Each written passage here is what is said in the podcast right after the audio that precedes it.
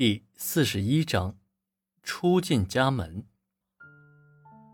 没有多余的话，端剑锋抱住了文文，靠着汽车，两个人拥抱在一起。端剑锋亲吻着文文，慢慢的也点燃起了文文的情欲。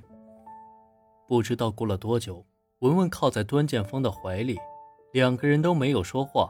坐在车里的时候，端剑锋抽出一只手，一直抓着文文的手。车子驶离了市郊，开往这个繁华的城市中。文文一直没有问究竟去哪儿。过了许久，车停下来的时候，已经处在一个小区的地下停车场。两个人下了车，走进电梯，一直到了六楼。来到一户人家的门口，文文开口问道：“这里是你家？”“对，是我家。”打开门走了进去，还没有来得及打开电灯，段剑锋顺手把门关上，就靠着大门又一次紧紧地抱住了文文，似乎在用尽了全身的力气在亲吻着文文。微弱的光线从阳台飘入房间，借着微弱的灯光，看着这个家应该还是很大的。段剑锋亲吻着文文的唇，是那么的霸道，舌头在文文的嘴里边游走。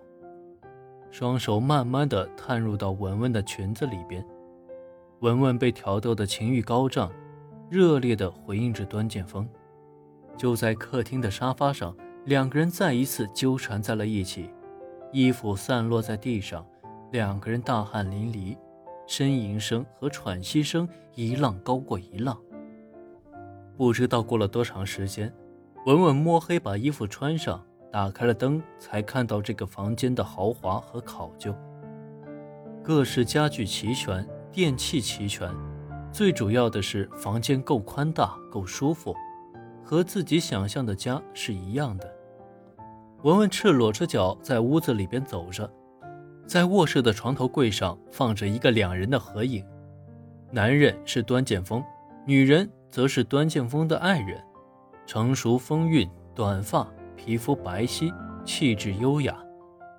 看着那个照片，文文隐约觉得背脊发凉，似乎那个面带笑容的女人正狠狠地瞪着自己。文文死死地盯着两个人的合影。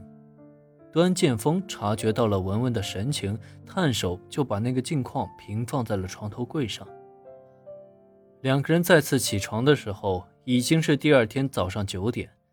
端剑锋已经买好了豆浆和油条，放在餐桌上。文文穿着睡衣从房间里走出来，端剑锋拿出一个东西递到了文文的身前。文文，这个是送给你的，表示我的爱意。是什么呀？给我看看。文文没有想到端剑锋会送自己东西。端剑锋拆开了精美的包装，打开以后。是一个闪闪发光的钻戒，耀眼夺目。文文看着那枚钻戒，足足有一分钟，然后转身回到主卧，换上了自己的裙子，拿起了包，夺门而出。一连贯的动作令端剑锋不知所措。宝贝儿，怎么了？你听我说。文文一言不发的从楼上狂奔到楼下。走出这个小区的时候，再也没有回头，心里突然感觉很心酸，泪水止不住的流了下来。自己和端剑锋究竟是怎么了？端剑锋把自己当做什么人了？难道自己真的沦落到要当小三了吗？原本以为昨天晚上和端剑锋两个人是情感所致，但是为什么感觉端剑锋都好像是准备好了似的？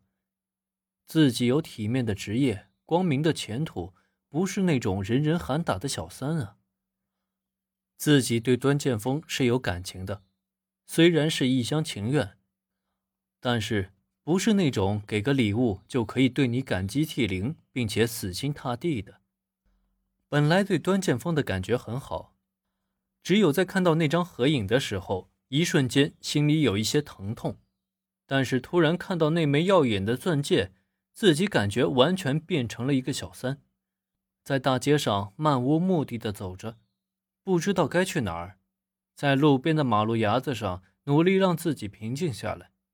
十二点的时候，文文回到了家里。打开房门的时候，父母不在家，空荡荡的屋子里边又是文文一个人。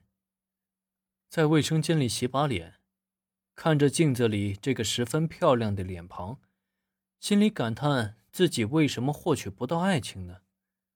躺在沙发上，文文彻底才放松下来。林木坚和黄英今天过得很开心。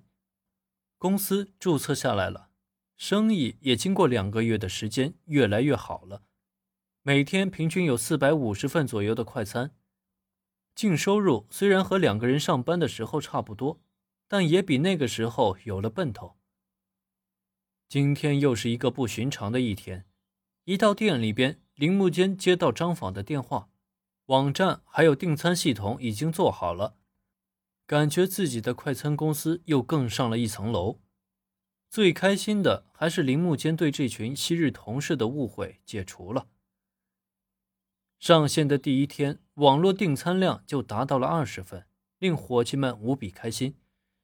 同时，黄英也接到了一个电话，令黄英有些许为难，没有人可以商讨，因为这个电话是陈涛打来的，又是一个三百份的订餐。但是必须要见到黄英，说是有对快餐公司重要的事情商量。黄英的头脑里边一直是那次陈涛母亲的一番话。后来几次订餐，黄英坚持自己内心的决定，不去见陈涛。剪不断理还乱的时候，只有快刀斩乱麻。